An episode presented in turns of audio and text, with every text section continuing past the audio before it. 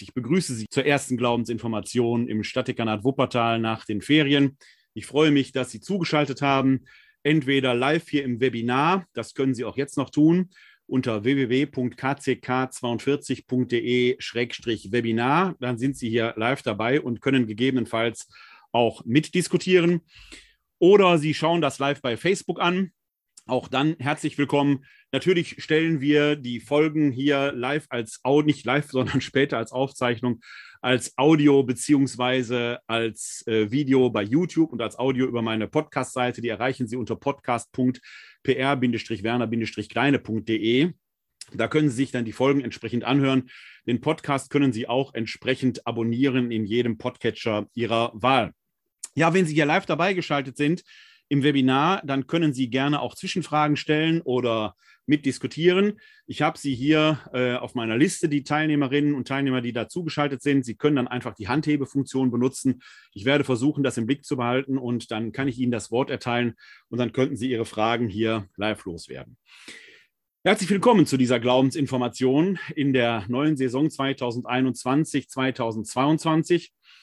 Ähm, die Glaubensinformation ist ein Projekt, das es mittlerweile seit fast 20 Jahren hier im Stadtdekanat Wuppertal gibt. Wir tagen in der Regel zweiwöchentlich, eigentlich live im katholischen Stadthaus. Wegen der Corona-Pandemie sind wir nun vollständig auf das digitale Format vorübergehend gewechselt. Wir hatten eigentlich vor, in dieser Saison wieder live zu tagen im katholischen Stadthaus und dann, weil sich das äh, in diesem Online-Format durchaus auch bewährt hat, als Hybridveranstaltung zu machen. Leider haben wir für, diesen, für dieses äh, zweite Halbjahr noch nicht verlässlich Räumlichkeiten gefunden, sodass wir immer hin, hin und her wechseln müssen. Da haben wir gesagt, das äh, ist schwer zu organisieren. Ab Januar 2022 ist derzeit der Plan, werden wir die Glaubensinformationen wieder live im katholischen Stadthaus stattfinden lassen können. Und wir planen es dann tatsächlich auch als Hybridformat. Also wenn Sie sich daran gewöhnt haben und das schätzen, dass Sie hier live dabei sind, äh, via Internet, dann wird auch das in Zukunft weiter möglich sein. Wir werden zumindest versuchen, das entsprechend zu realisieren. Ansonsten tagen wir, wie gesagt, zweiwöchentlich äh, etwa im Wechsel mit systematisch und biblisch-theologischen Themen. Wir orientieren uns ganz grob am großen Glaubensbekenntnis. Das ist ja das Thema auch des heutigen Abends, dass wir dieses Glaubensbekenntnis in seiner Gänze einmal realisieren und einmal wahrnehmen. Und dann hangeln wir uns da so hinan äh, und schauen da die einzelnen Themen dann etwas näher an. 75 äh, Prozent der Themen sind jedes Jahr etwa gleich, denn es ist so ein Turnus, der sich von Sommerferien zu Sommerferien zieht.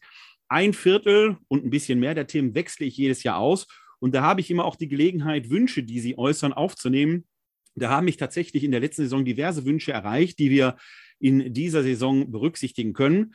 Wenn Sie auf die Seite der KGE Fide-Stelle Wuppertal gehen, mein Name ist ja Werner Kleine, ich bin in der katholischen Citykirche Wuppertal tätig, ich leite aber auch die KGE Fide-Stelle hier in Wuppertal. Das ist ja eine äh, Stelle, wo Erwachsene in die katholische Kirche eintreten können. Und wenn Sie auf äh, die Seite www.kgi-wuppertal.de gehen, da finden Sie dann die Glaubensinformationen und das entsprechende Programm der kommenden Saison. Und da werden Sie auch sehen, dass ich da einige Themen zusätzlich aufgenommen habe. Es kam zum Beispiel die Frage auf oder der Wunsch auf, dass wir mal die Entstehung der Bibel erforschen, dass wir über Maria und die Heiligen uns Gedanken machen. All diese Themen, die von Ihrer Seite gekommen sind, nehme ich gerne auf. Und wenn Sie Themenwünsche haben, schreiben Sie mir die gerne unter info at katholische-citykirche-wuppertal.de. Dann sammle ich die. Äh, die Glaubensinformation ist zwar immer ein Jahresprogramm, aber die nächste Saison kommt ganz bestimmt.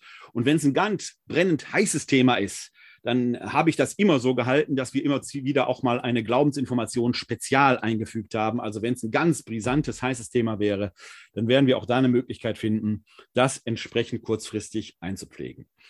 Ja, ich freue mich jedenfalls, dass Sie heute hier wieder zugeschaltet haben. Wir haben heute uns das Credo in seiner Gänze vorgenommen. Und damit Sie den Text in seiner Gänze auch entsprechend sich anschauen können, können Sie sich den Text gerne äh, herunterladen. Ich zeige Ihnen die Internetadresse, unter der das möglich ist, einmal an. Wenn Sie da klicken, www.kck42.de-credo, dann äh, können Sie sich diese Seite hier auf Ihren Rechner herunterladen als PDF und gegebenenfalls auch ausdrucken. Ich werde den Text hier gleich immer wieder auch einmal einblenden dass wir ihn vor Augen haben, aber dann hätten Sie das große Glaubensbekenntnis eben auch entsprechend vor Ihren Augen. Es ist ein äh, Text, der denen, die regelmäßig die Eucharistiefeier suchen, bekannt ist. Denn wir beten dieses große Glaubensbekenntnis eigentlich in jeder Eucharistiefeier, in jeder sonntäglichen Eucharistiefeier nach der Predigt. Da wird auch schon mal ein Credo-Lied gesungen. Es wird auch schon mal das apostolische Glaubensbekenntnis gebetet.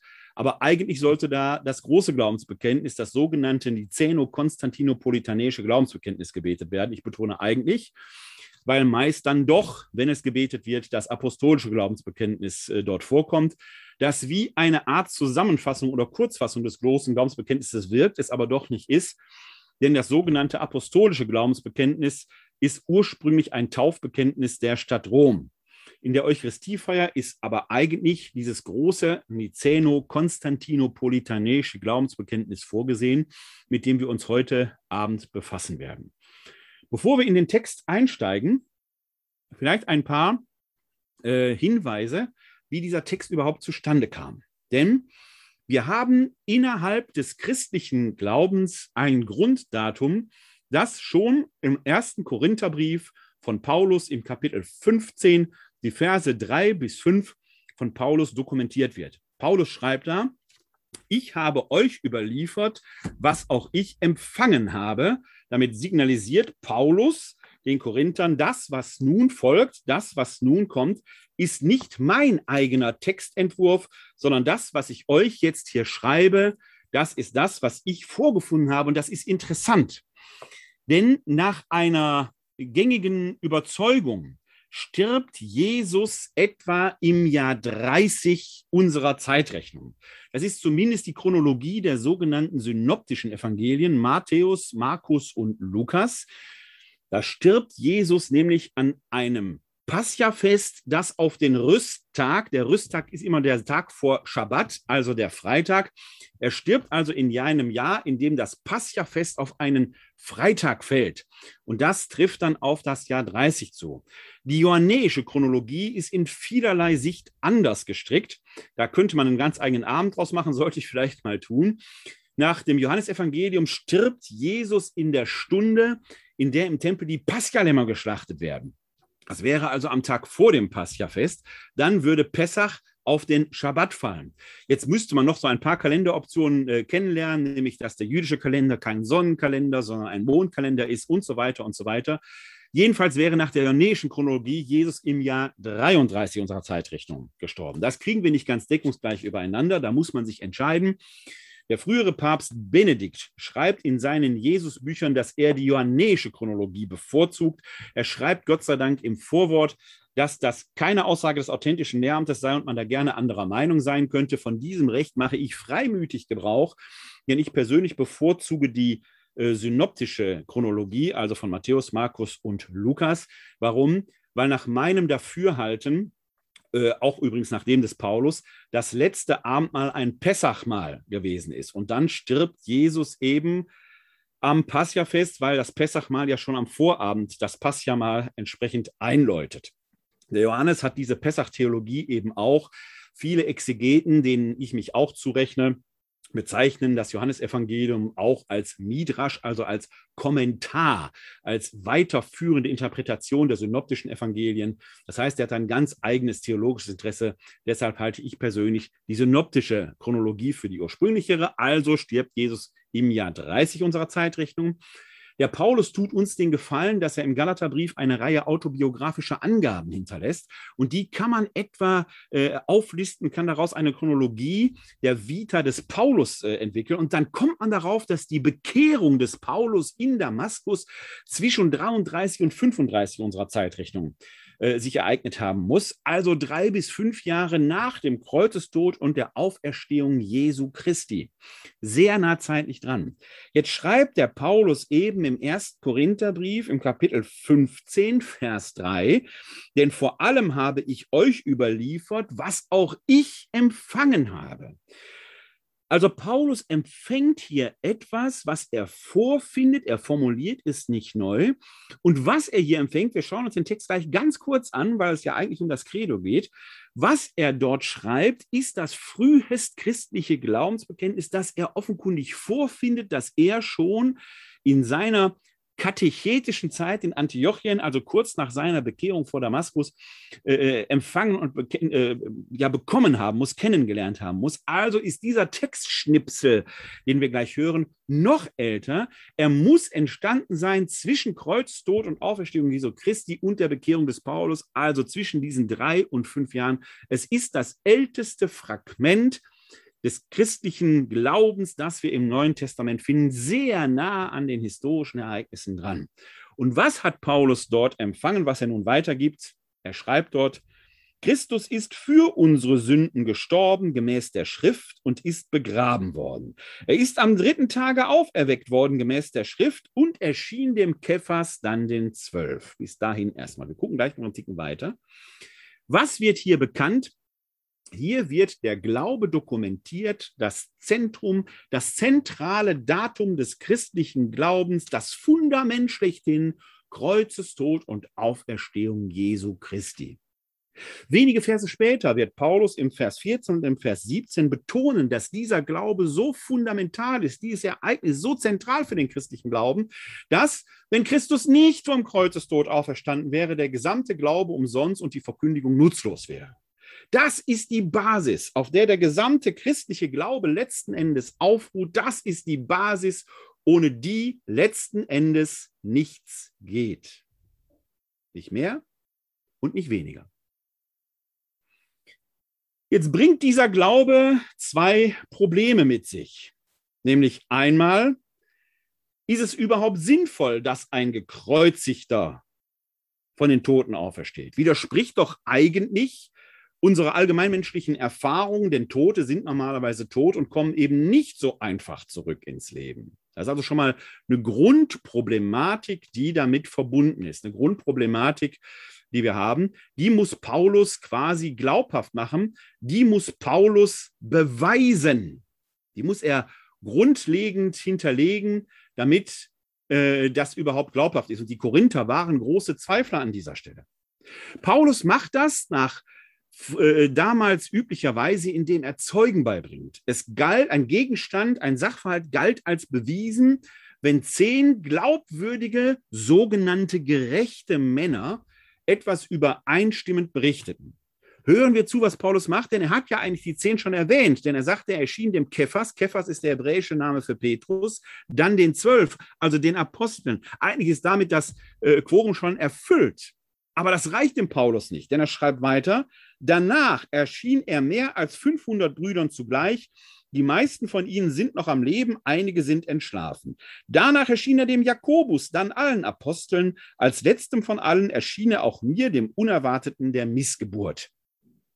Fassen wir zusammen. Kephas und die Zwölf, später Jakobus und die Zwölf. Jakobus ist neben Petrus in der frühen Christenheit im Apostelkollegium eine der führenden Figuren gewesen.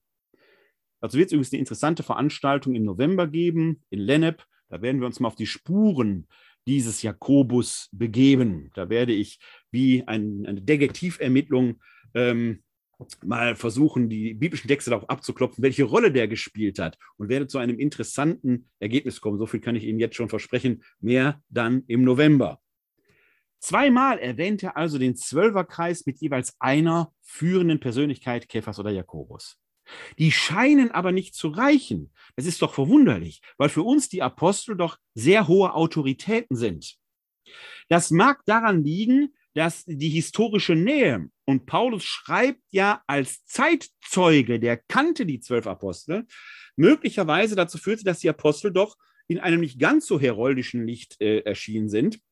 Denn wenn wir mal in die Evangelienüberlieferung schauen, dann ist das ja doch ein sehr merkwürdiger Haufen, der da mit Jesus unterwegs ist. Die streiten sich im Vorhinein schon über die Ämter. Als Jesus verhaftet wird, hat ein Fischer vom See Genezareth, der Petrus, ein Schwert zur Hand und so weiter und so weiter.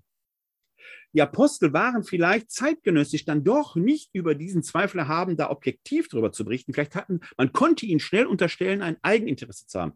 Tatsächlich finden wir auch in den Evangelien solche Spuren. Wenn man den Aposteln etwa unterstellt, sie hätten des, äh, den Leichnam Jesu aus dem Grab entfernt, um die Auferstehung vorzutäuschen. Zwölf können sich verschwören, theoretisch. Nicht, dass wir das den Aposteln unterstellen würden, aber man könnte es ihnen unterstellen. Deshalb ist die Frage, reicht dieses Zeugnis der Zwölf, die für uns Heilige sind, hehre Gestalten, zeitgenössisch möglicherweise doch ein etwas anderes Licht da erscheint? Paulus erwähnt sich zum Schluss selbst. Aber selbst Zeugnis in eigener Sache einzutreten äh, als Zeuge und abzulegen, ist doch immer merkwürdig, reicht nicht aus. Die Hauptbeweislast tragen deshalb diese über 500 Brüder, denen der Auferstandene zugleich erschienen sein soll. Und dann beeilt Paulus sich zu sagen, dass die meisten von ihnen noch am Leben sind. Einige sind entschlafen. Der erste Korintherbrief wird so um das Jahr 50 geschrieben, also 20 Jahre nach den Ereignissen. Damit signalisiert er den Korinthern erstens, wenn ihr wollt, fragt doch diese Leute selbst, wenn ihr mir und den Aposteln nicht glaubt. Und zweitens, bei einer Erscheinung von über 500, äh, denen der, der Auferstandene zugleich erschien, ist eine Verschwörung quasi ausgeschlossen. Irgendeiner würde da immer reden. Das muss man sich bei Verschwörungen immer klar machen. Je mehr Mitwisser man hat, desto größer ist die Gefahr, dass die Verschwörung platzt. Verschwörungen funktionieren nur in kleinstem Kreis. Sonst würde immer jemand geredet. Kann man, nicht weil es eine Verschwörung ist, kann man übrigens auch daran sehen, weil die Betonung, dass er den 500 Brüdern zugleich erschien, eben auch wichtig ist. Die haben also ein gemeinsames Erleben gehabt, was gleichzeitig eben deutet, es kann keine Massenhalluzination gewesen sein und es wird eben ein gemeinsames Zeugnis berichtet. Als Papst Franziskus zum Papst gewählt wurde, ist es ja üblich, dass die neu gewählten Päpste danach in die sogenannte Tränenkammer gehen. Da liegen drei weiße Gewänder, quasi in den Größen klein, mittel, groß und dann zieht er dort das weiße Gewand an, um dann auf die Loggia gehen und sich als erstes dem äh, äh, Volk zu präsentieren. Dort wird berichtet, dass der Kamalengo ihm die Mozetta gereicht habe und Papst Franziskus habe gesagt, die Zeit der Karnevaliade ist vorbei. 120, rund 120 anwesende Kanäle im Nebenraum können diese Szene eigentlich so ohne weiteres gar nicht mitbekommen haben, berichten aber in den unterschiedlichsten Varianten von dieser Szene. Die einen sagen, ist gar nicht passiert, andere sagen, er hat so gesagt, wieder andere sagen, er hat so gesagt.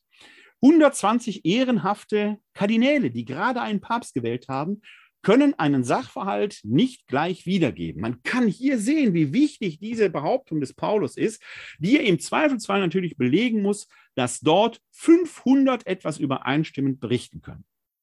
Die Korinther waren ein äußerst skeptisches Völkchen. Ich persönlich gehe davon aus, dass in dieser konfliktiven Lage, in der Paulus mit der Gemeinde stand, und der zweite Korintherbrief legt davon beredtes Zeugnis ab, wie konfliktiv die, das Verhältnis zwischen Paulus und seiner Gemeinde war, dass die Korinther nachgefragt haben werden. Denn im zweiten Korintherbrief ist dieses Thema eben kein Thema mehr. Es scheint abgefrühstückt zu sein.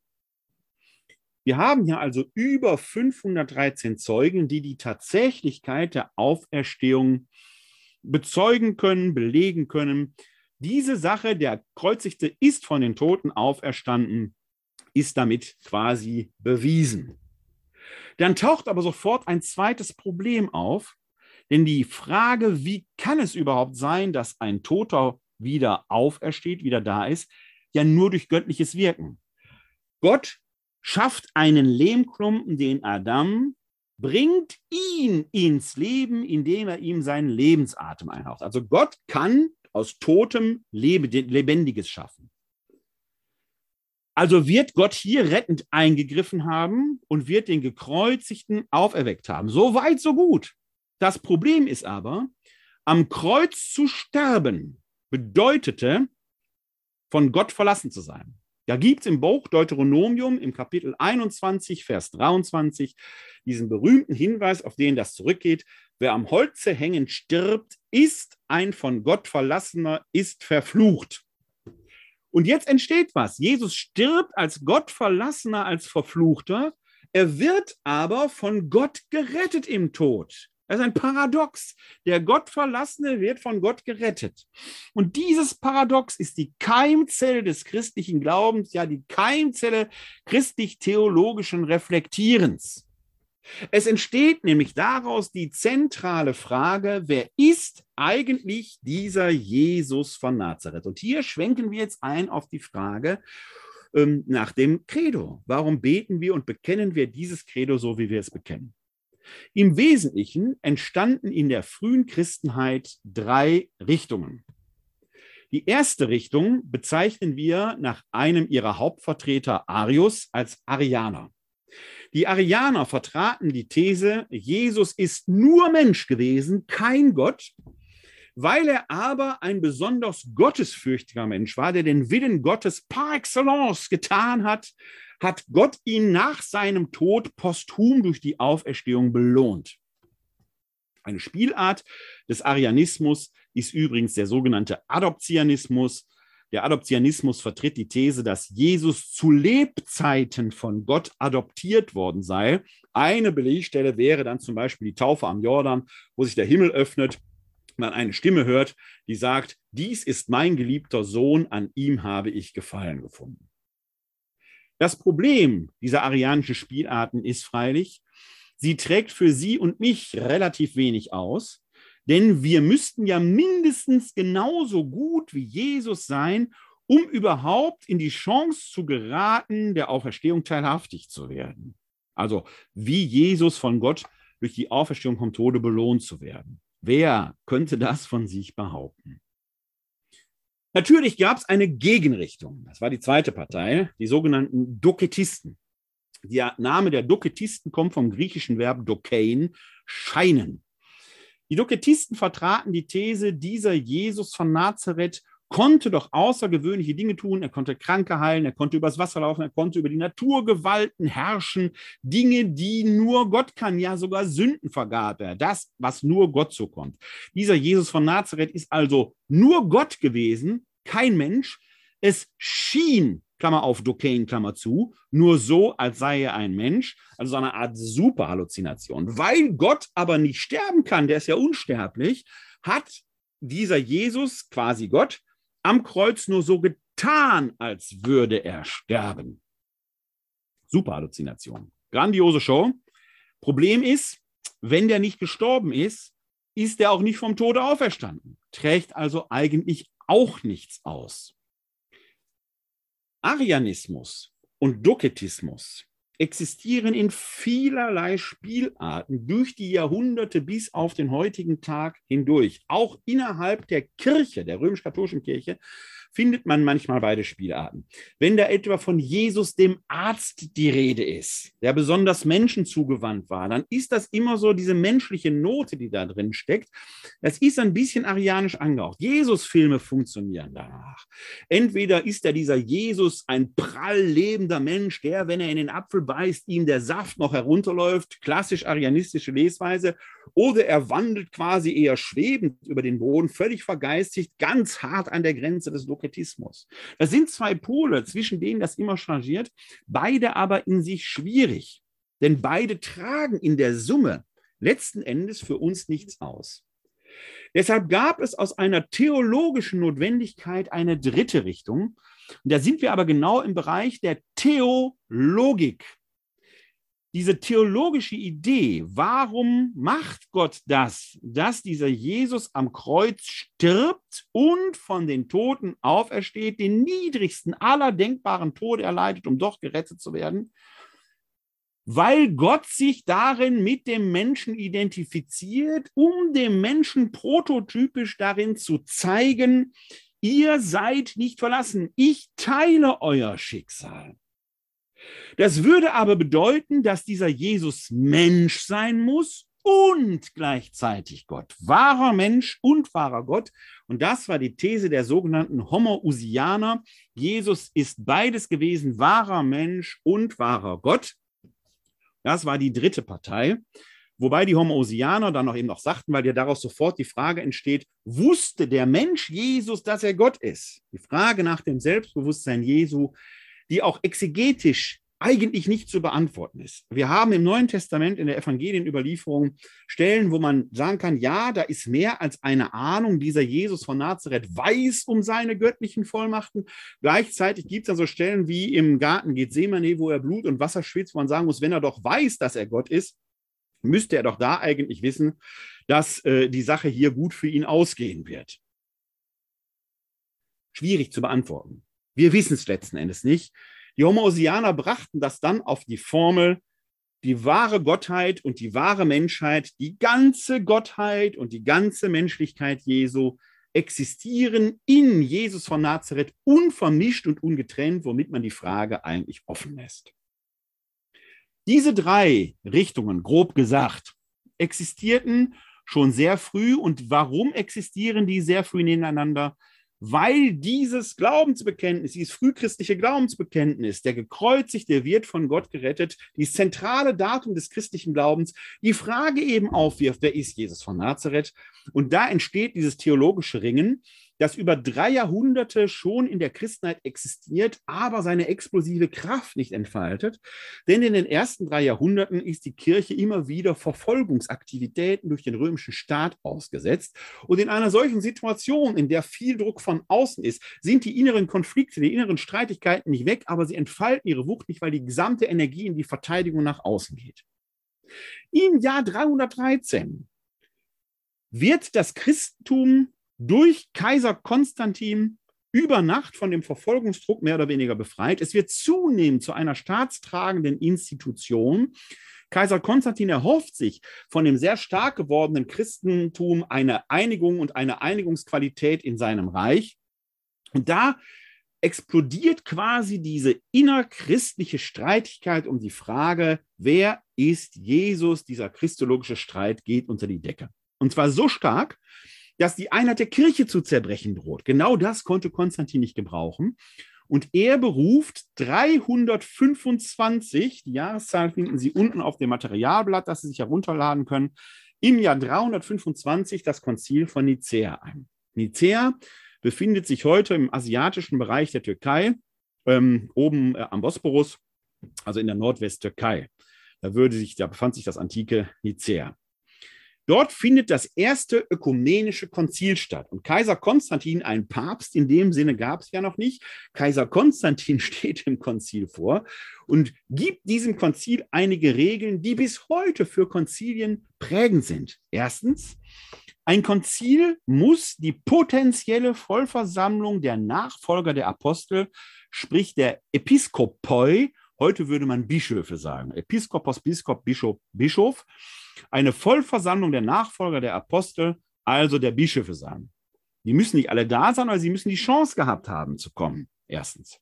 Zweitens, Konzilien entscheiden nicht im Mehrheits-, sondern im Konsensverfahren. Es muss so lange gerungen werden, bis eine weitestgehende Einmütigkeit erzählt ist. Dass ein paar Abweicher da sind, das ist ja nicht das Problem. Es muss eine weitestgehende Einmütigkeit erzählt werden. Denn drittens, müssen sich schließlich die Bischöfe, die dem Beschluss nicht zustimmen konnten, trotzdem unterwerfen, weil sie sonst das sogenannte Anathem trifft. Unter den Konzilsbeschlüssen steht oft der Spruch Anathema sit. Wer das nicht glaubt, der schließt sich aus. Das steht auch hier unter unserem Credo letzten Endes in den Konzilsakten drunter, weshalb dieses Credo, dieses Glaubensbekenntnis das Glaubensbekenntnis ist, dass alle Christen konfessionsunabhängig eint. Es ist nahezu wortgleich. Wir werden gleich an zwei Stellen sehen, dass es kleine Abweichungen gibt und ich werde auch begründen, warum die da sind.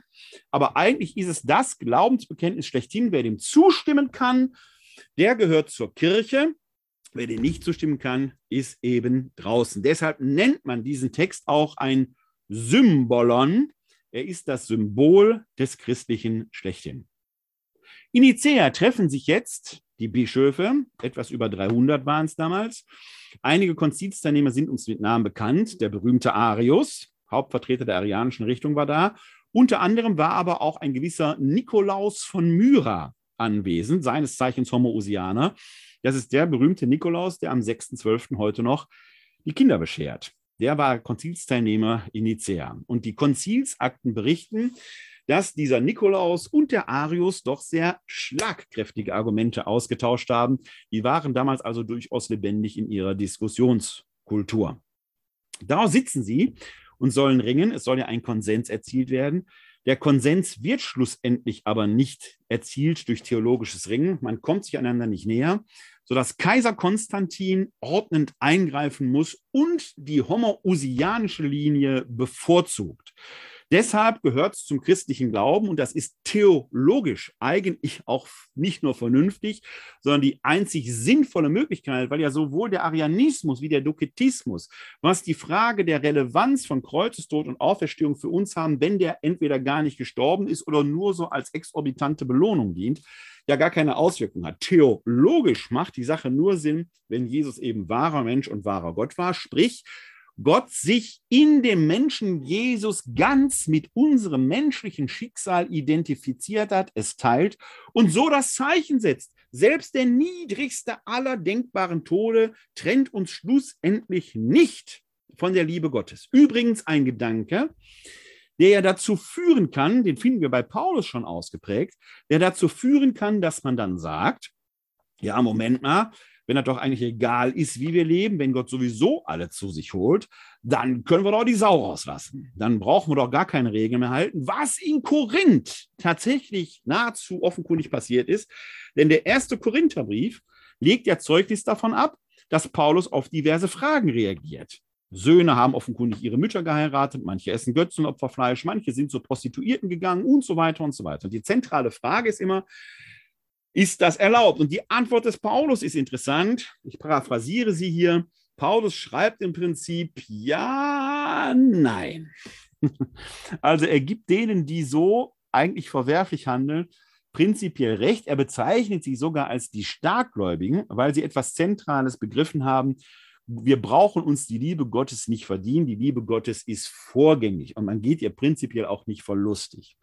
Aber es gibt eben auch die sogenannten Kleingläubigen, die doch dann die letzte Angst haben, ob die Liebe Gottes wirklich so weit reicht. Und er tadelt deshalb die Starkgläubigen, die also eigentlich verwerflich handeln, und sagt, ihr führt durch euer Verhandelten die Kleingläubigen in die Irre und führt sie möglicherweise sogar von Gott weg. Und das darf eben nicht sein.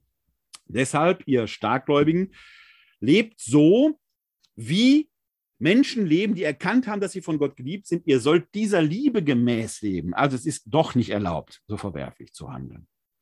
Deswegen werden wir gleich sehen, das spiegelt sich auch bei uns im Credo wieder. Dieser Gedanke, weil dieser Glaube, Jesus stirbt wie ein Schwerverbrecher, wird trotzdem von Gott gerettet, weil Gott darin das Zeichen setzt, sein äh, Erlösungsangebot gilt prinzipiell allen Menschen diese Schlussfolgerung mit sich bringen könnte, dann ist doch egal, wie wir leben. Nein, ist es natürlich nicht, weil Gott die letzte Gerechtigkeit aufrichtet. Es wird ein Gericht geben, in dem Gott die letzte Gerechtigkeit schafft. Wie das hier im Credo sich niederschlägt, werden wir gleich anschauen. Jedenfalls wird auf diesem Konzil von Nicea festgelegt, Jesus Christus ist wahrer Mensch und wahrer Gott, unvermischt und ungetrennt.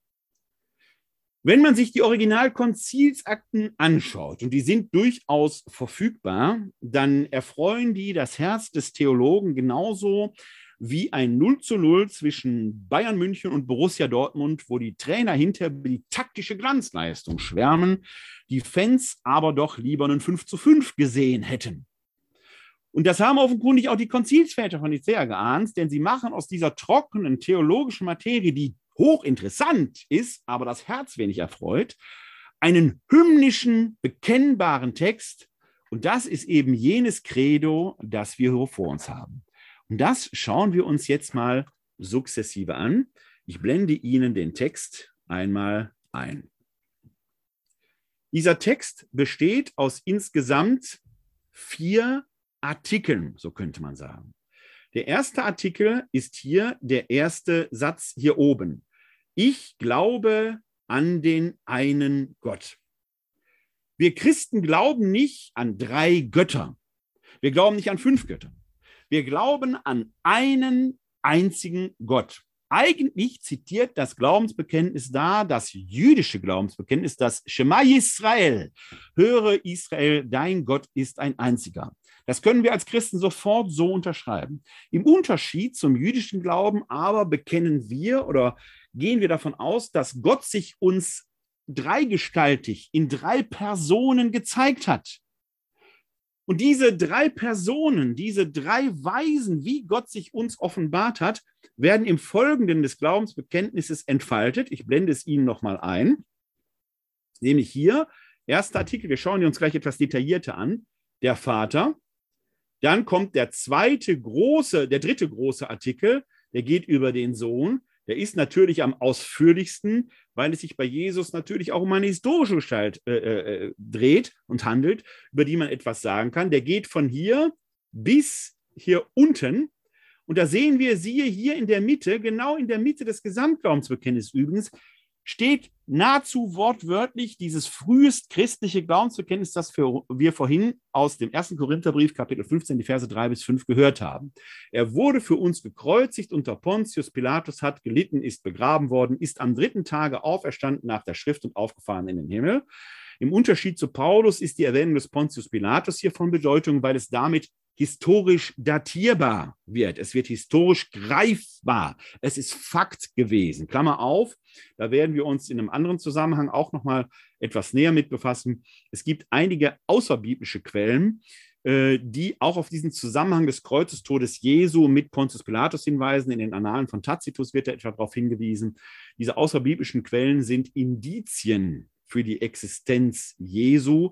Nicht Beweise im engeren Sinn, weil es ja keine Augenzeugenberichte sind, aber sie beweisen eben in einer zeitgenössischen Nähe, dass die Existenz Jesu doch einen realen Anspruch erheben kann. Und dafür spricht eben auch hier die Erwähnung des Pontius Pilatus. Und siehe da, darunter befindet sich hier die Bekenntnis zum Gericht.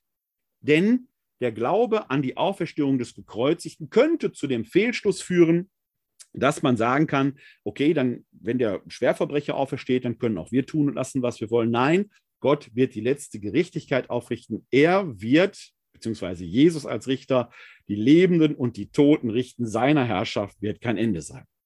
Das ist der dritte Artikel, den schauen wir uns gleich auch näher an. Und dann kommt hier unten der vierte Artikel, der Heilige Geist.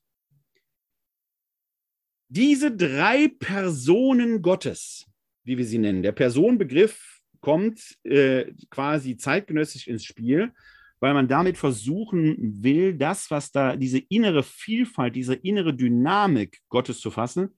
Wir werden uns hier im nächsten Jahr im Reihe, in der Reihe Glaubensinformationen auch nochmal ausführlicher mit beschäftigen. Der Personenbegriff selber ist etwas schwierig im Vergleich zum heutigen Gebrauch. Heute bezeichnen wir Person als Person ein Individuum. Und wenn ich diesen einen Gott in drei Personen beschreibe, könnte dann doch letzten Endes da die Vorstellung schnell entstehen, dass wir drei Individuen hätten, also doch drei Götter. Nein, das ist natürlich nicht der Fall. Denn der Personenbegriff kommt aus der Antike und da wurde als Person die Maske bezeichnet, die die Schauspieler im Theater trugen. Personare heißt wortwörtlich hindurchklingen. Das war die Maske, durch die die Schauspieler sprachen. Denn es war damals üblich, dass ein Schauspieler, eine Schauspielerin mehrere Rollen spielte, möglicherweise sogar sich mit sich selbst unterhielt. Und man signalisierte die Rolle, die man gerade spielte, indem man die entsprechende Persona, also die entsprechende Maske vors Gesicht hielt. Ein Schauspieler konnte also durchaus drei Personae darstellen drei unterschiedliche Rollen, wenn Sie so wollen. Ja? Und diesen damals völlig verständlichen Begriff haben die Konzilsväter genommen, um das Ineinander dieser drei göttlichen, ja, ich sage es jetzt mal, das ist theologisch nicht ganz korrekt, aber Erscheinungsweisen Gottes zu sagen, nämlich Gott als Vater. Ja, und jetzt schauen wir eigentlich mal ins Credo hinein, was da steht, denn da sind wir ja schon mitten im Credo drin, der eine Gott, der sich eben als Vater offenbart. Der Vater, der Allmächtige, der alles geschaffen hat. Himmel und Erde, die sichtbare und die unsichtbare Welt.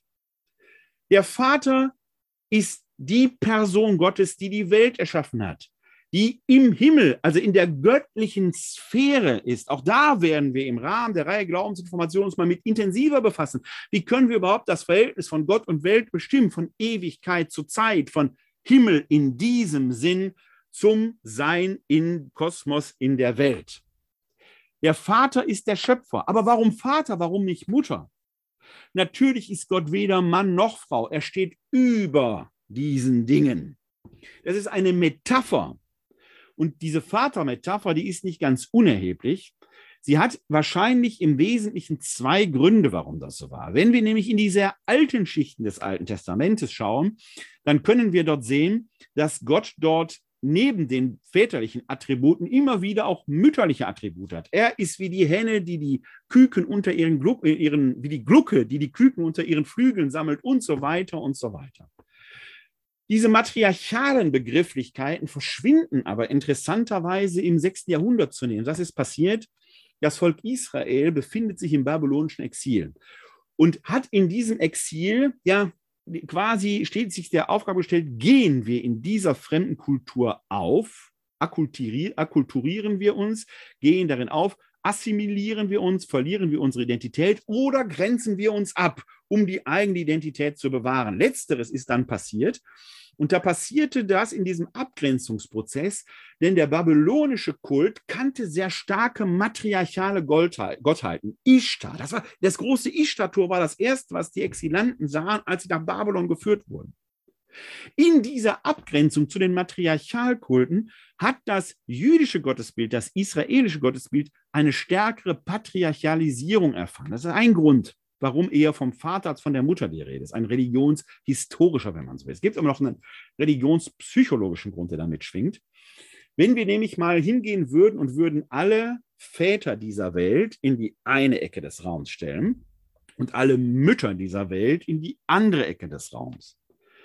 Und würden wir da jetzt mal Archetypen des Mutterseins und Archetypen des Vaterseins herausbilden, dann sind real existierende Mütter und Väter natürlich unter Umständen ganz anders, ist mir schon klar.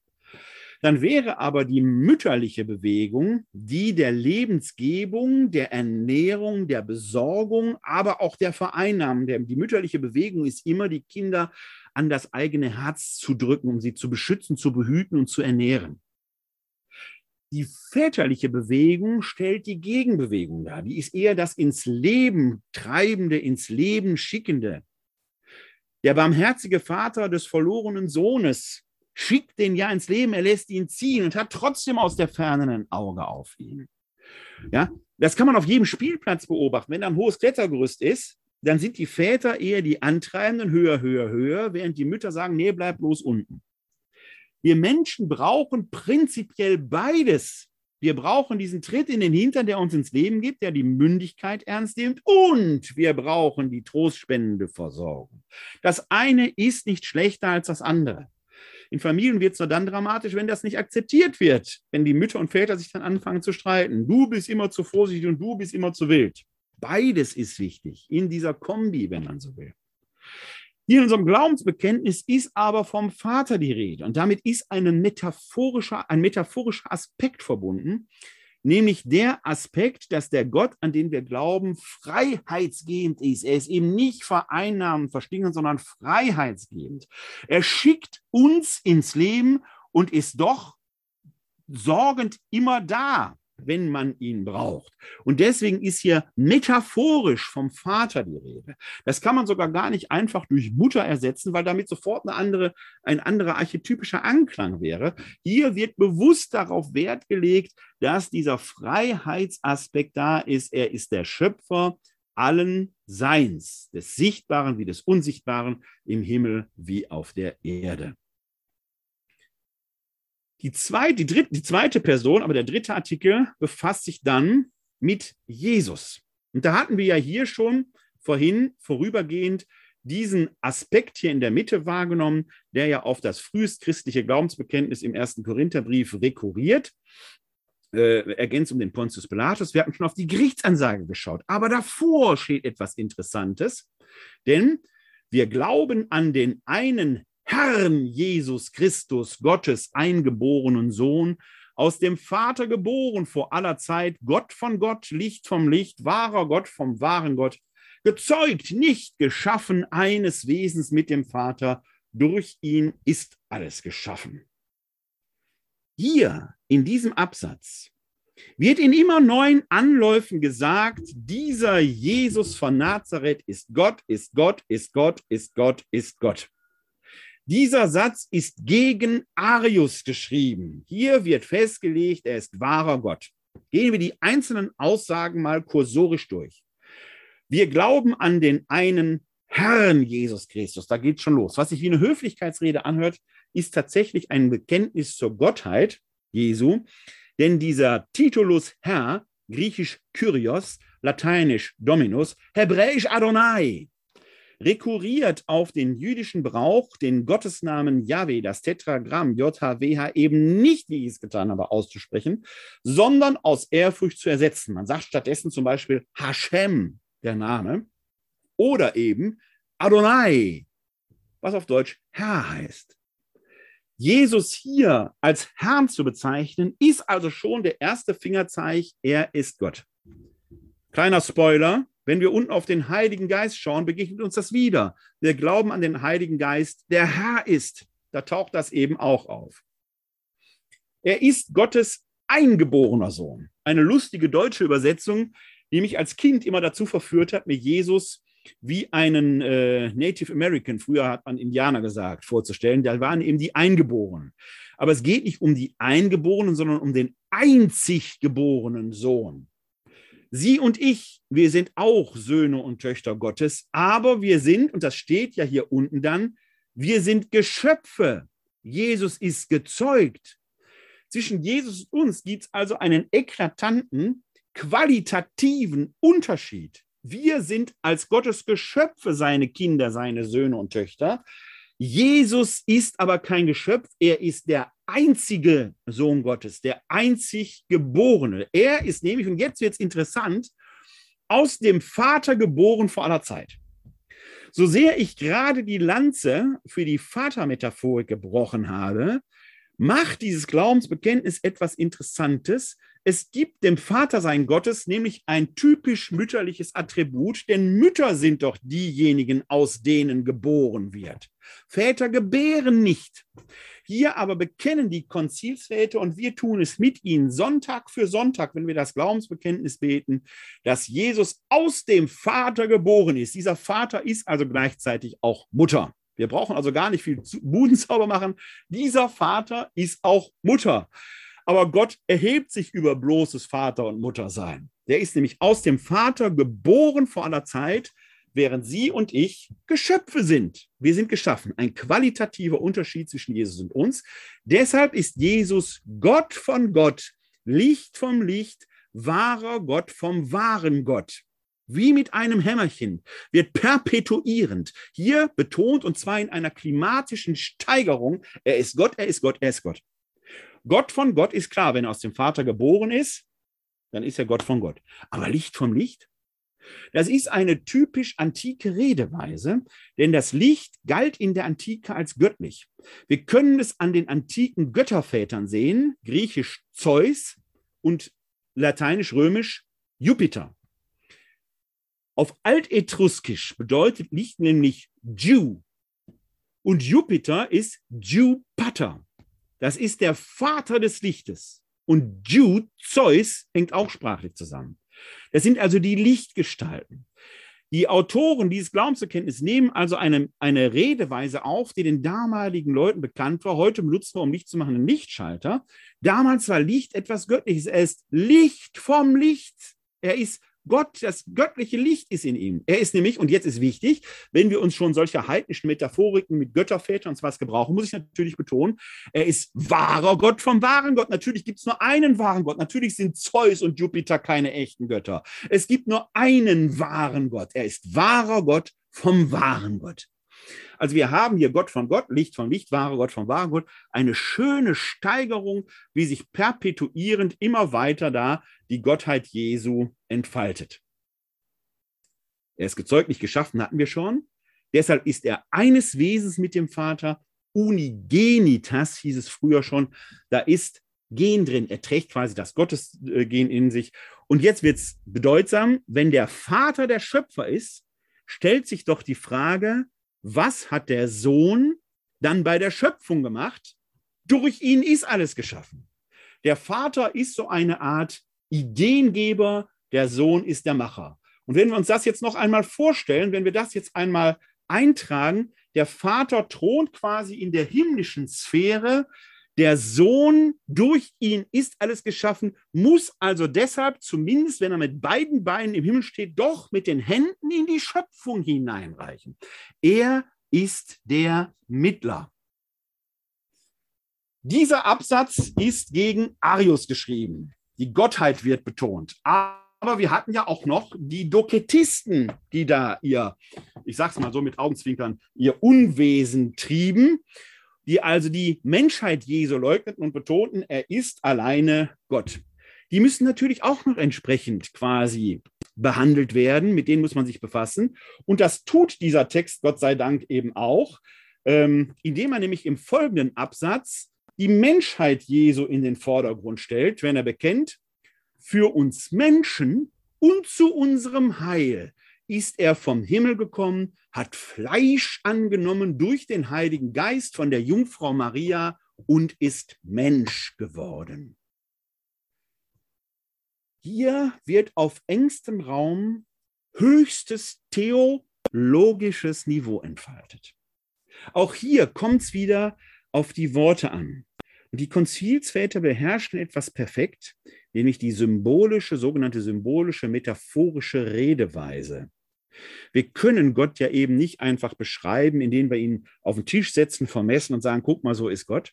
Er entzieht sich ja unserem sprachlichen Zugriff geradezu und muss deshalb von uns mit einer besonderen Sprechweise bedacht werden, wenn wir über Gott reden wollen. Und ich kürze das jetzt ab, will jetzt keine Sprachgeschichte der Theologie machen. Man kann ihn nicht einfach so beschreiben, also muss man ihn metaphorisch umschreiben. Und das nennt man eine symbolische Redeweise, indem man Metaphern verwendet. Für uns Menschen und zu unserem Heil ist er vom Himmel gekommen. Das erinnert ein wenig an den Philippe-Hymnus. Er hat seine Gottheit nicht wie einen Raub festgehalten. Er hat sich also entäußert in die menschliche Gestalt hinein. Er hat sich mit uns Menschen identifiziert. Er hat Fleisch angenommen. Das Griechische kennt, wenn es um Leiblichkeit geht, zwei Begriffe. Der eine Begriff ist Soma. Kennen wir aus Psychosomatik, da kommt das auch drin vor. Also Soma ist eine Leibgestalt, in der der Seele Form gegeben wird und damit Identität. Die Leiblichkeit eines Menschen muss aber nicht zwingend materiell sein. Soma kann auch geistlich sein oder der Auferstehungsleib, der nicht mehr materiell ist, ist auch Soma. Diese leibliche Gestalt, die wir auf Erden haben, ist auch somatisch. Sie ist aber noch mehr, sie ist sarkisch. Sarx ist nämlich der zweite Begriff, der die Körperlichkeit zumindest in der irdischen Weise beschreiben kann. Und Sarx meint Fleisch. Kotelett, das, was auf den Grill kommt, ist Sarx. Was Sie beim Metzger finden, ist Sarx. Fleisch, nicht geistlich. Fleisch. Das Interessante ist, dass hier im Glaubensbekenntnis, im Urtext, Sargs steht.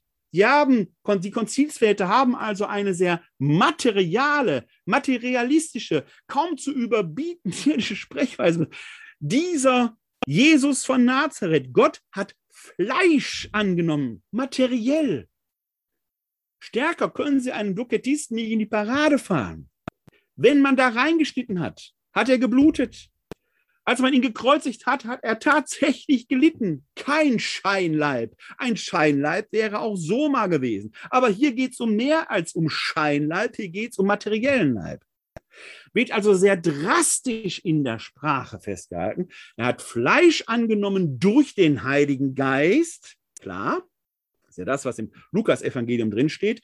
Die Kraft des Heiligen Geistes wird zu der Maria kommen und sie überschatten ist Mensch geworden und er hat diese Gestalt angenommen durch die Jungfrau Maria. Und da kommt jetzt dieser vermeintlich schwierige Begriff der Jungfräulichkeit Mariens. Was auch immer der Maria in ihrem irdischen Sein, in der Menschwerdung Gottes geschehen ist, die biblischen Zeugnisse reichen da nicht aus, weil sie diesen Akt auch eher umschreiben schamhaft. Der Matthäus umgeht dieses Thema ganz und der Lukas betont zwar die Virginitas, die Jungfräulichkeit Mariens, aber er letzten Endes auch um, wie es passiert ist. Aber wenn dieser Jesus von Nazareth wahrer Mensch und wahrer Gott gewesen ist, darum geht es ja in diesem Glauben zur Kenntnis, um diese theologische Erkenntnis, dann stellt sich doch die Frage, wie ist es denn mit der Menschwerdung passiert? Wo kommt die Menschheit her und wo kommt die Gottheit her? Jetzt ist es nur halt bei uns Menschen so, dass in der Regel eindeutig feststeht, wer die Mutter eines Kindes ist, nämlich die Frau, die dieses Wesen gerade zur Welt gebracht hat. Ich habe jetzt gerade diese Einschränkung gemacht in der Regel, weil wir heute natürlich über medizinische Möglichkeiten verfügen. Leihmutter schaffen wir das eben nicht mehr eindeutig, was ja ethisch hochdiskutabel ist. Wir sind aber im Jahr 325 nach Christus, und da gab es diese Möglichkeit nicht. Da war eindeutig klar, die Frau, die dieses menschliche Wesen gerade geboren hat, ist auch die leibliche Mutter. Fun Fact am Rande, wir haben bis heute in unserer sozialpsychologischen Einstellung als Menschen einen eleganten Trick angewendet. Denn wenn so klar ist, dass die Frau, die dieses Kind geboren hat, die Mutter ist, so unklar ist immer noch, ob der Mann, der neben dem äh, Geburtsbett steht und sich gerade ein Bein abfreut, auch tatsächlich der Vater ist. Das ist wünschenswert und vielleicht hochwahrscheinlich, aber noch lange nicht so sicher wie die Mütterlichkeit. Achten Sie mal drauf, wenn Sie ein Pärchen mit einem Kinderwagen sehen, die Leute bleiben in der Regel stehen und sagen fast immer ganz der Vater. Ganz selten hört man ganz die Mutter. Die sagen immer ganz der Vater. Um den Mann in Sicherheit zu wiegen, ist tatsächlich sein Kind, damit er nicht abhaut. Hat unsere menschliche Psychologie genial eingerichtet. Im Fall des Jesus von Nazareth ist eindeutig klar, seine Mutter war ein Menschenkind. Wir kennen sogar ihren Namen, Maria. Ergo hat er die menschliche Natur über die mütterliche Linie erhalten. Heißt automatisch, wenn er wahrer Mensch und wahrer Gott ist, dass er die göttliche Natur über die Vaterlinie erhalten muss. Es scheidet also ein menschlicher Vater und damit ein natürlicher Zeugungsakt aus. Denn wenn Gott der Vater ist, kann die Zeugung theologisch zurückgeschlossen, quasi induktiv, nicht normal erfolgt sein. Ergo muss Maria Jungfrau gewesen sein. Die Jungfrauentitulatur der Marien sagt hier im Glaubensbekenntnis in erster Linie gerade nichts über Maria aus, aber ganz viel über Jesus. Er ist nämlich wahrer Mensch, Maria Mensch, und wahrer Gott, Vater Gott. Und beides kulminiert in der, ich sage jetzt mal hier den Begriff, symbolischen Ausdrucksweise der Jungfräulichkeit Mariens. Was dann historisch mit der Maria faktisch passiert ist, können wir gar nicht mit Sicherheit sagen. Wir haben ganz alte Quellen, zum Beispiel das Protoevangelium des Jakobus, das wir hier in einer Folge auch mal bearbeitet haben. Können Sie bei YouTube sich das Video gerne rausschauen, raussuchen, wo die Jungfräulichkeit Mariens sogar biologisch breit entfaltet wird, indem eine Hebamme, die Salome auftritt, die nach der Geburt die Jungfräulichkeit Mariens überprüft. Es ist also schon ganz alter Glaubensbestand, diese Jungfräulichkeit Mariens. Aber eigentlich geht es gar nicht um die Maria, es geht um Jesus, der eben wahrer Gott und wahrer Mensch ist. Gleichzeitig ist dieser Jesus von Nazareth eben derjenige, durch den alles geschaffen ist. Der Vater ist in der himmlischen Sphäre, die Person des Sohnes ist die Mittlerfigur zwischen Himmel und Erde. Ja, und dann fehlt noch die Erde selbst, die Schöpfung, die Welt. Da kommen wir gleich drauf. Das alles aber glauben wir, weil Jesus am Kreuz gestorben ist, begraben wurde, also wirklich richtig tot war und am dritten Tage auferstand, dann in den Himmel zurückkehrte, um dort die letzte Gerechtigkeit herzustellen. Dann kommt hier der Schlussartikel. Das Glaubensbekenntnis von Nicea, grob gesagt, endete eigentlich hier, weil das die Streitfrage war, die dort verhandelt wurde. Der Heilige Geist wurde dann zwar auch bekannt als dritte Person, aber er wurde noch nicht tiefer verhandelt. Das geschah erst auf dem Konzil von Konstantinopel im Jahr 381 nach Christus. Deswegen gibt es hier die beiden Jahreszahlen drunter und deswegen heißt dieses Glaubensbekenntnis eben auch das Niceno-Konstantinopolitaneum, weil es das Glaubensbekenntnis der Konzilien ist von Nicäa und Konstantinopel.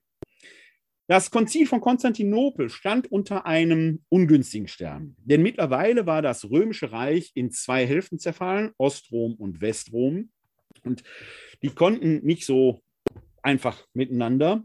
Deshalb gab es jetzt für das Konzil von Konstantinopel ein Problem. Denn um Konzilsstatus zu haben, muss es ja eine potenzielle Vollversammlung aller Nachfolger der Apostel, aller Bischöfe sein. Die weströmischen Bischöfe konnten aber nicht so ohne weiteres nach Konstantinopel reisen. Deswegen hatte man damals, grob vereinfacht, ein Verfahren entwickelt. Die oströmischen Bischöfe versammeln sich in Konstantinopel, beschließen Konsensverfahren, ähm, beraten diesen Punkt, schicken das zu einer Versammlung der weströmischen Bischöfe, die das dann entsprechend ratifizieren und damit wäre die Einheit wiederhergestellt. Und jetzt beschließt man, und jetzt müssen Sie genau achten, ich sage jetzt, ich, ich rezitiere jetzt den oströmischen Beschluss, während Sie den weströmischen Text lesen, den ich gleich erkläre. Die Oströmer beschließen, wir glauben an den Heiligen Geist, der Herr ist und lebendig macht, der aus dem Vater hervorgeht, der mit dem Vater und dem Sohn angebetet und verherrlicht wird, der gesprochen hat durch die Propheten und so weiter und so weiter. Das gucken wir uns gleich an. Eingetütet, nach Rom geschickt, äh, zur Versammlung der weströmischen Bischöfe geschickt. Die machen das auf und sagen, okay, okay, wir glauben an den Heiligen Geist, der Herr ist, also Gott ist, und der lebendig macht. Das ist jetzt schon interessant. Wir machen da eine ganz kleine Zäsur, ehe den Text dann weiter angucken. Denn hier wird etwas Wesentliches ausgedrückt, was dann für den gleich deutlich werdenden Konflikt wichtig ist. Der Herr ist, der Heilige Geist ist göttlich. Aber wir im Deutschen bezeichnen diese dritte Person als Heiliger Geist. Und das ist ein bisschen missverständlich, weil Geist hier so etwas Uneigentliches hat. Tatsächlich wird in vielen anderen Sprachen diese dritte Person anders bezeichnet, vor allen Dingen in den biblischen Sprachen. Da ist nämlich entweder hebräisch von der Ruach die Rede, griechisch Pneuma und lateinisch Spiritus. Und alles drei heißt Wort, wörtlich übersetzt eigentlich Hauch, Atem. Und das ist was anderes als Geist. Wenn wir nämlich in die Genesis schauen, da liegt jetzt der Adam, dieser Lehmklumpen vor Gott, der ist noch tot. Und dann wird dort sehr schön beschrieben, wie Gott den Adam lebendig macht, indem er nämlich seinen Atem, seinen seine Ruach in ihn hineinbläst und so wird dann Adam lebendig. Wir können das heute phänomenologisch noch spüren. Der Atem selber ist ja etwas, was vegetativ funktioniert. Auch wenn wir schlafen, unwillkürlich atmen wir. Wir können den Atem kurz anhalten, aber nicht dauerhaft.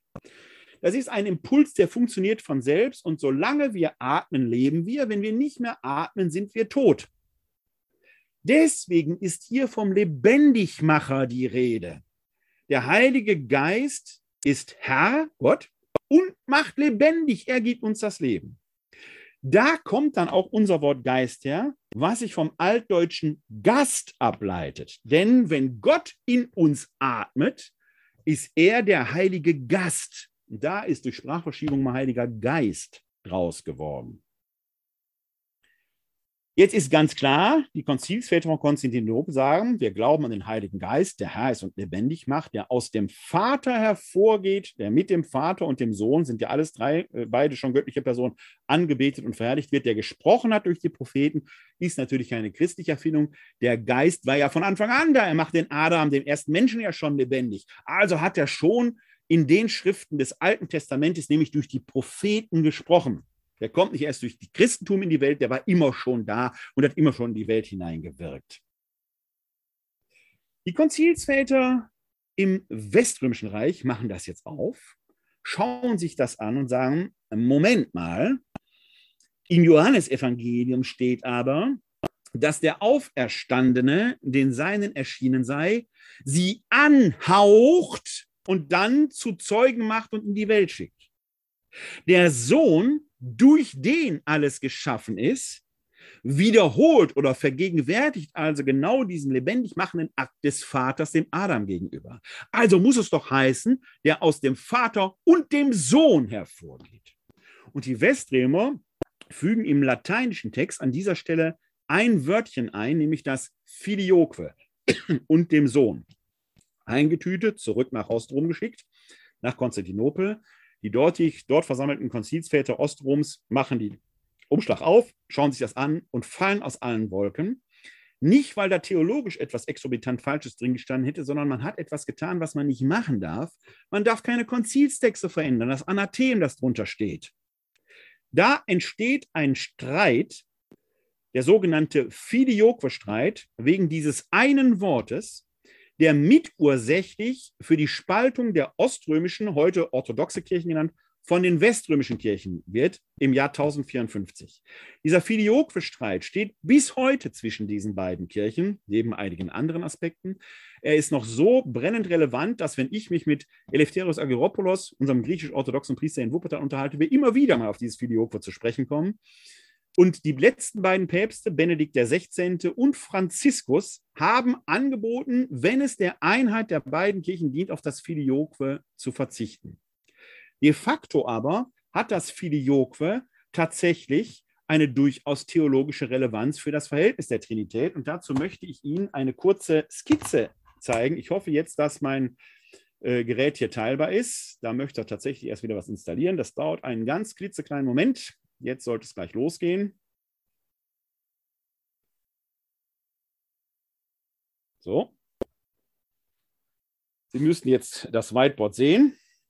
Wenn wir nämlich jetzt mal zum Beispiel das orthodoxe Dreifaltigkeitsverständnis zeichnen, dann haben wir hier den Vater als Allursache.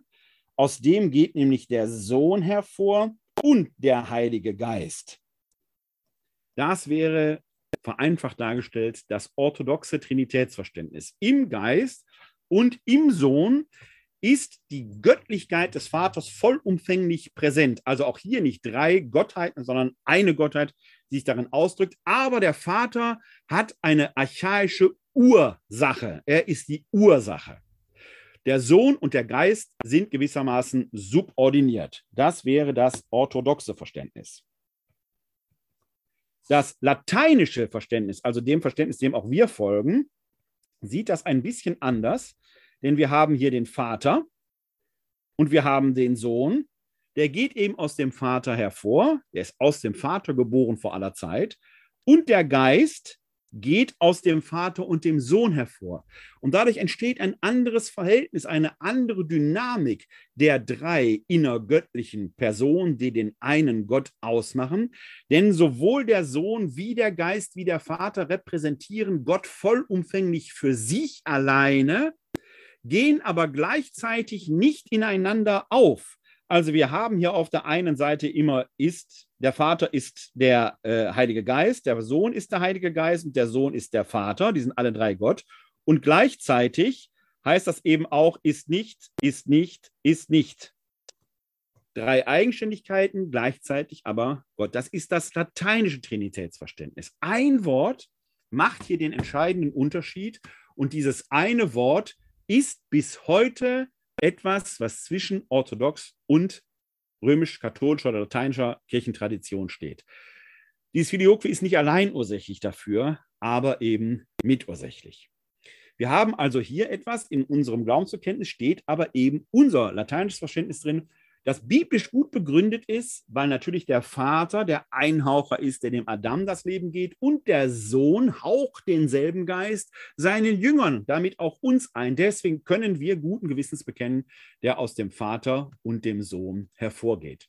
Natürlich wird der Heilige Geist mit dem Vater und dem Sohn angebetet und verherrlicht. Und ich sagte es schon, er hat natürlich auch gesprochen, schon im Alten Testament, nämlich durch die Propheten. Dann folgt etwas Interessantes, nämlich das Bekenntnis zur Kirche.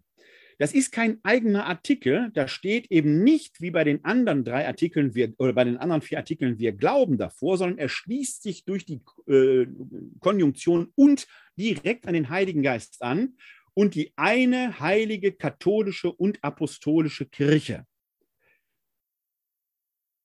Wenn es stimmt, dass der Heilige Geist Gott ist und der Lebendigmacher, dadurch, dass wir atmen und dieser Atmen der göttliche Lebensfunke ist, dann müssen wir ganz nüchtern feststellen, dass auch viele Menschen von Gott beseelt und beatmet sind, die keine Christen sind, die nicht getauft sind, die nicht zur Kirche gehören, die vielleicht eine ganz andere Religion haben.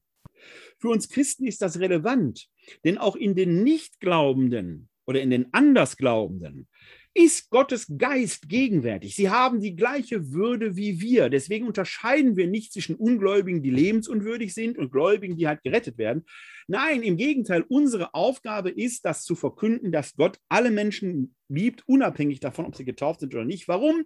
Weil Gottes Geist schon in ihnen atmet. In der Bibel, in der Apostelgeschichte 10, gibt es eine ganz interessante Geschichte dazu. Die Taufe des Hauptmanns Cornelius, ein Heide, wo Petrus erkennen muss, Gott ist schon längst da.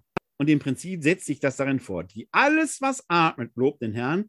Diejenigen aber, die erkennen, dass sie Trägerinnen, Träger des göttlichen Atems sind, die das erkennen, bilden die Kirche. Das sagt eben nichts über die Würde der Nichtglaubenden aus. Diejenigen, die es erkennen, bilden die Kirche.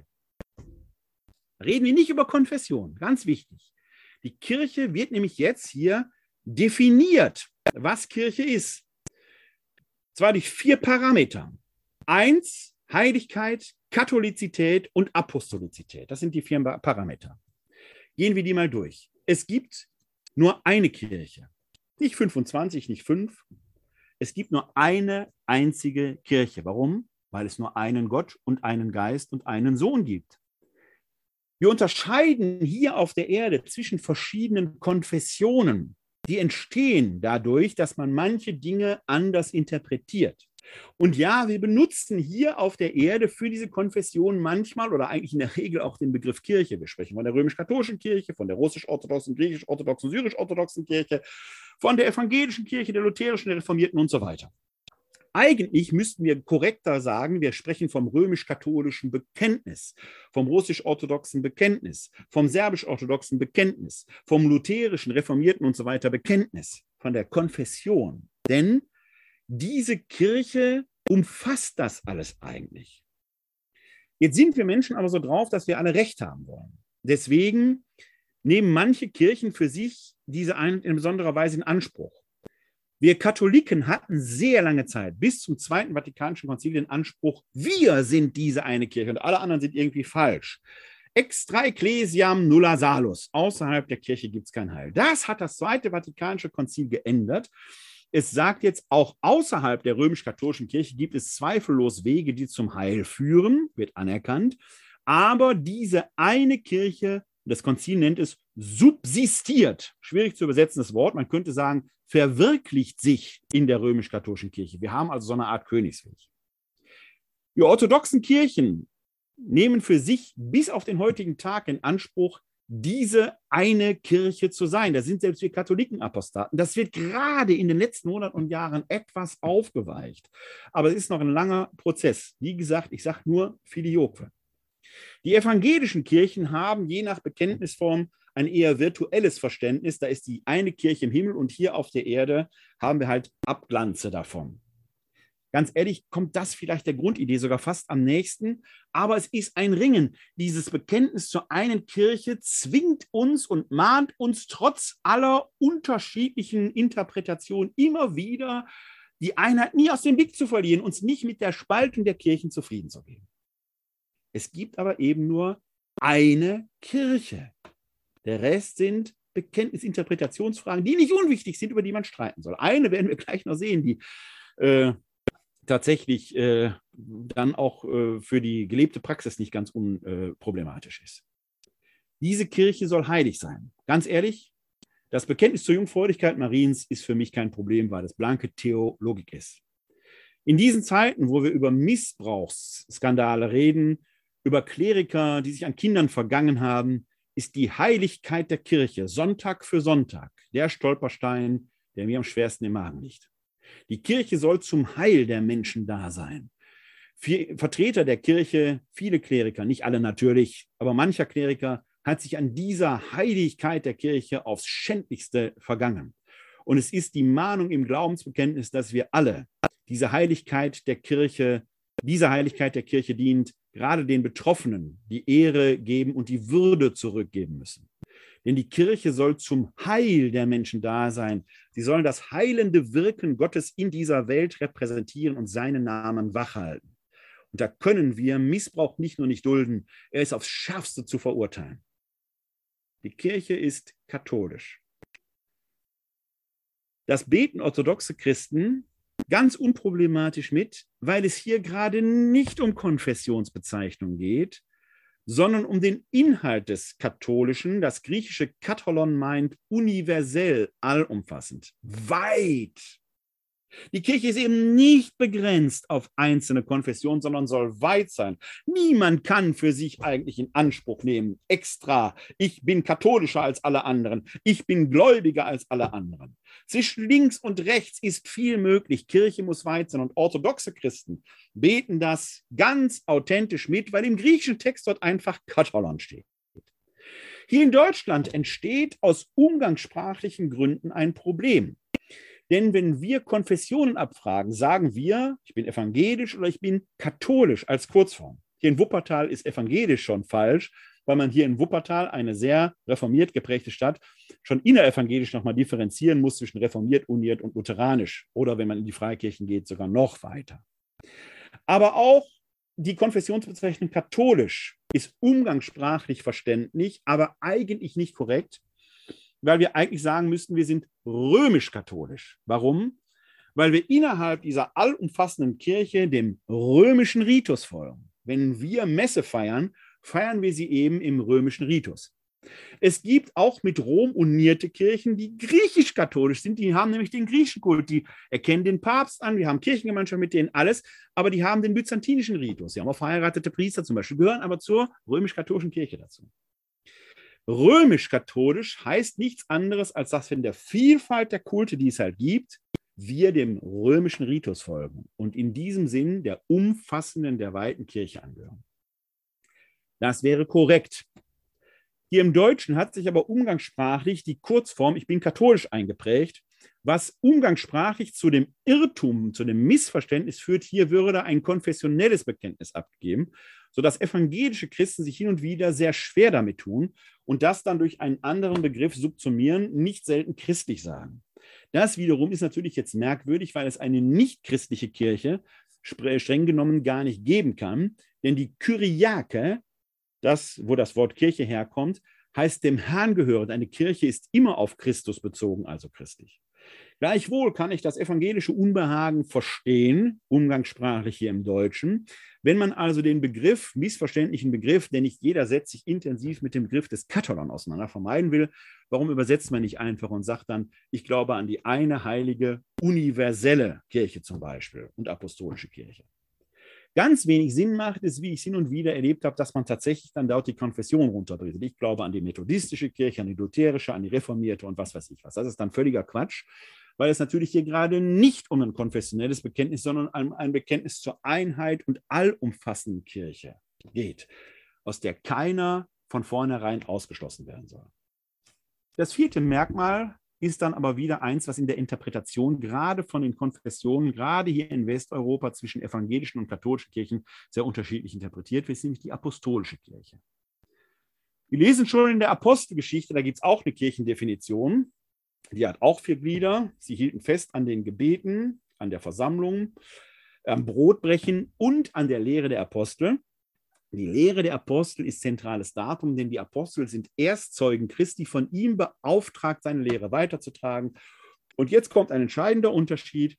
Die Apostel geben die Vollmachten, die sie selbst von Christus empfangen haben, nach ihrem oder vor ihrem Ableben, wie es in der Bibel schon beschrieben steht, durch Handauflegung und Gebet, das Sakrament der Weihe, wie wir es bezeichnen, an Nachfolger weiter, die man dann aber nicht mehr Apostel nannte, sondern eben Episkopoi, Aufseher. Und aus Episkopos, der Singular Episkopoi ist der Plural, Episkopos wird Episkopos, Biskop, Bischof, Bischof. Ein Bischof ist ein Nachfolger der Apostel.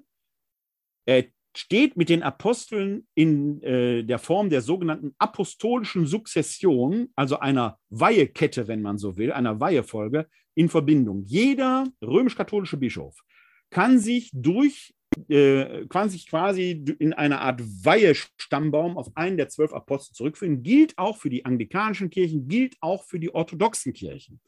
Da geht das auch. In der römisch-katholischen Kirche ist es oft nicht immer der Petrus, manchmal der Matthias. In der ähm, äh, orthodoxen Kirche nicht selten der Johannes oder auch dort der Andreas. In den indischen Kirchen, den syllobaramarischen Kirchen ist es oft der Thomas und so weiter und so weiter. In den Kirchen, die aus der Reformation hervorgegangen sind, hat diese apostolische Sukzession bewusst mit der Reformation aufgehört. Man hat dort eben aufgehört, Priester oder Bischöfe zu weihen, weil genau das zum Identitätsmarker der Reformation gehörte, dass man das allgemeine Priestertum der Gläubigen hatte. Das heißt, ein evangelischer Pfarrer, eine evangelische Pfarrerin ist nicht Priester im Sinne oder hat nicht die priesterlichen Vollmachten im Sinne, wie wir das in der römischen katholischen Kirche verstehen. Natürlich kennt die evangelische Kirche Bischöfinnen und Bischöfe oder manchmal heißen die Präses, ist dasselbe eigentlich. Die sind aber nicht geweiht, die sind gewählt. Es ist also von der, von dem, von der Art des Verständnisses etwas völlig anderes. Deshalb erklären die evangelischen Theologen die Sukzession auch eher von der allgemeinen Priestertum aller Gläubigen. Das ist etwas ganz anderes als bei uns in der römisch-katholischen oder der orthodoxen, amerikanischen Tradition und so weiter. Für uns ist die Apostolizität in Bischofsamt, in der Gemeinschaft der Bischöfe gegeben, die diese Vollmachten dann an Priester, Diakone weitergeben, die dann zum Beispiel auch vollgültig deshalb der Eucharistiefeier vorstehen können. Wenn ich die Worte sprechen würde, die der Priester in der Eucharistiefeier spricht, dann würde ich das simulieren. Bei mir passiert da nichts, weil ich nicht geweiht bin. Bei einem evangelischen Pfarrer, einer Pfarrerin nach römisch-katholischem Verständnis, ich weiß, dass die evangelischen Kollegen es natürlich ganz anders verstehen. Ich referiere hier aber jetzt das katholische Verständnis, ist das genau nicht gegeben. Und das ist dann zum Beispiel eine der zentralen Hemmschwellen, was das ähm, ähm, gemeinsame Abendmahl zwischen evangelischen und katholischen angeht. Weil bei einem evangelischen Pfarrer, einer Pfarrerin aus römisch-katholischer Sicht wegen der fehlenden Feier nichts passiert. Das Lima-Dokument, 40 Jahre alt, empfiehlt deshalb auf dem Weg zur Einheit, dass wir Katholiken die Dinge im evangelischen Verständnis, was zum Beispiel das Abendmahl betrifft, offensiver wahrnehmen und annehmen während die evangelischen Kirchen oder die Kirchen, die aus der Reformation gegangen sind, sich doch wieder in diese Form der Sukzession begeben, wie sie in den alten lateinischen Kirchen oder in den äh, Urkirchen entsprechend gegeben ist. Damit ist aber eine zentrale Frage der Identität berührt. Ich habe hier vor einigen Jahren mit äh, dem Dr. Denker, der ist ein reformierter Pfarrer in Wuppertal-Ronsdorf, genau darüber diskutiert. Und da merkte man, bei allem Streben nach der Einheit auch im Abendmahl ist da die Grenze. Denn er sagte sehr deutlich, oder ich habe damals vorgeschlagen, natürlich, ich wusste, was als Antwort kam, ist mir schon klar. Ich habe damals vorgeschlagen, es ist für mich relativ unproblematisch, einem evangelischen Christen, einer Christin die Kommunion zu reichen, weil sie in dem Moment, wo ich sage, der Leib Christi durch das Amen bekennt, ich glaube an diese reale Gegenwart Jesu in dem Brot. Umgekehrt ist es für mich als Katholik, das mögen Sie als Katholiken, als Katholik für sich ganz anders entscheiden, aber für mich als Katholik schwierig an einem evangelischen Abendmahl teilzunehmen, weil da eben die Gaben von Brot und Wein nicht gewandelt werden, weil die Weihe fehlt. Dann habe ich ihm damals gesagt, ich sage, Sie könnten sich doch weihen lassen, dann hätten wir doch einen großen Schritt. Und man sagt ja, aber dann wäre ich genau das, was ich nicht sein will. Und das ist identitätsstiftend. An der Stelle ist eben ein identitätsstiftender Unterschied, der trennend wirkt. Deshalb glaube ich, werden wir bestenfalls zu einem Modell der gegenseitigen Gastfreundschaft kommen, was ich schon sehr viel fände, was uns im gegenseitigen Ringen um die wahre Einheit äh, äh, trotzdem weiterführen sollte. An diesem Bekenntnis zur apostolischen Kirche, der Apostolizität, trennen sich gerade die Kirchen, die aus der Reformation gegangen sind, und die anderen Kirchen eklatant im Verständnis. Kann man im Moment nur so konstatieren. Dass dieses Bekenntnis von Anfang an ein Symbolon war, eben wo es sich um die Frage äh, des Christlichen handelt, kann man dann hier sehen. Wir bekennen die eine Taufe zur Vergebung der Sünden. Von Anfang an war dieses Bekenntnis ein Taufbekenntnis, dass die Taufbewerber, die seinerzeit eben alle Erwachsene waren, man hat nur Erwachsene getauft, als man später anfing, Kinder zu taufen, müssen die Eltern und Paten dieses Bekenntnis stellvertretend ablegen. Und es geht genau um dieses Niceno-Konstantinopolitanäische Bekenntnis, das immer dann abgelegt wird, wenn es ganz wichtig wird, wenn Konvertiten da sind, die also einer anderen christlichen Konfession folgen, die katholisch werden möchten, wenn man wieder in die Kirche eintreten möchte, wenn Erwachsene getauft werden. Und auch sonst bei wichtigen Akten muss man dieses Glaubensbekenntnis entsprechend ablegen. Und dieses Glaubensbekenntnis wird in der großen zentralen Hoffnung dann noch einmal zusammengefasst. Wir erwarten die Auferstehung der Toten und das Leben der kommenden Welt. Das ist etwas, was uns dann letzten Endes im Ganzen äh, in der Hoffnung da eint und weit über das reine Bekenntnis hinausgeht, weil das die große Hoffnung ist, die uns als Christen beseelt. Wir haben jetzt hier diese vier Artikel der eine Gott, der sich als Vater, Sohn und Heiliger Geist offenbart. Ich will mal versuchen, diese drei Personen abschließend noch in Zuständigkeitsbereiche, wenn man das so deutlich machen will, aufzuteilen. Und damit wird im Prinzip, glaube ich, oder könnte man so ein wenig eine Hürde überwinden, die wir Christen im Gottesverständnis zum Beispiel zum Judentum wie dem Islam haben. Denn Judentum und Islam haben, glauben nicht an eine Dreifaltigkeit Gottes, sind sich darin sogar sehr nah, weil sie die Einheit Gottes sehr stark betonen. Der eine Gott, und wir Christen behaupten jetzt, dieser eine Gott habe drei Personen. Das ist für mich eigentlich gar nicht so problematisch, weil auch die jüdische Gottesweise, äh, die jüdische Weise von Gott zu reden, interessanterweise nicht im Singular funktioniert, sondern immer pluralisch ist. Sowohl der Begriff Elohim wie das vorhin schon erwähnte Adonai sind Pluralformen. Das heißt, in der Gottesbezeichnung schwingt immer auch schon eine Idee von Fülle mit. Es widerspricht in meinen Augen gerade nicht der Trinität, auch wenn man die Trinität für sich als solches ablehnt. Ich versuche aber mal in dieser grafischen Übersicht, das, äh, Grafiken sind immer ein unvollkommener Versuch, das Unzeichenbare doch irgendwie zu visualisieren. Man kann Gott nicht visualisieren. Aber ich versuche das mal deutlich zu machen, wie man sich das vorstellen könnte. Das wird übrigens ein, das ist noch das falsche Bild, ähm, das wird übrigens äh, nochmal Thema einer eigenen Glaubensinformation sein, mit der wir uns da befassen. Jetzt muss ich wieder meinen Bildschirm teilen, hier, damit Sie das sehen können. Sie sollten es jetzt sehen können. Wenn man das Gottesverhältnis mal zeigt und mal grafisch aufmalt, dann malen wir jetzt mal hier das ist die Sphäre Gottes, der Himmel, wenn Sie so wollen. Und das ist die Sphäre der Welt, also des Kosmos. Zwischen uns und Gott hat, ist quasi der Himmel. Das heißt, wir können die Sphäre Gottes nicht einfach erreichen. Gleichwohl ist diese Sphäre Gottes von Gottes Seite aus, der ist ja allmächtig, durchdringbar. Gott kann sich uns also sehr wohl zeigen. Wir können gleichfalls Gott selber nicht so ohne weiteres greifen. Wir stoßen da an eine Grenze. Gott kann natürlich in diese Welt hineingreifen. Für die Naturwissenschaftler unter Ihnen, so gesehen ist der Himmel eine semipermeable Membran, wenn man es so sagen will. Wir hatten jetzt schon besprochen, dass die Person des Vaters die des Schöpfers ist. Der ist also in der Sphäre des Himmels der rein göttlichen Sphäre für uns unzugänglich. Der Sohn, von dem wurde ja gesagt, durch ihn ist alles geschaffen. Der steht also quasi mit den Beinen im Himmel und mit den Händen in der Welt. Der Sohn ist der Mittler. Der bewegt sich, wenn Sie so wollen, genau an dieser Schnittstelle und öffnet uns den Himmel, wenn Sie so wollen. Der Heilige Geist aber ist der Lebendigmacher. Der Heilige Geist ist die Weise Gottes, wie sie in dieser Welt ist, oder wie es ein altes Kirchenlied sagt, der Geist des Herrn erfüllt das All mit Sturm und Feuersgloten. So gesehen gibt es in dieser Welt nichts, wo Gott nicht wäre. Es ist immer ein und derselbe Gott.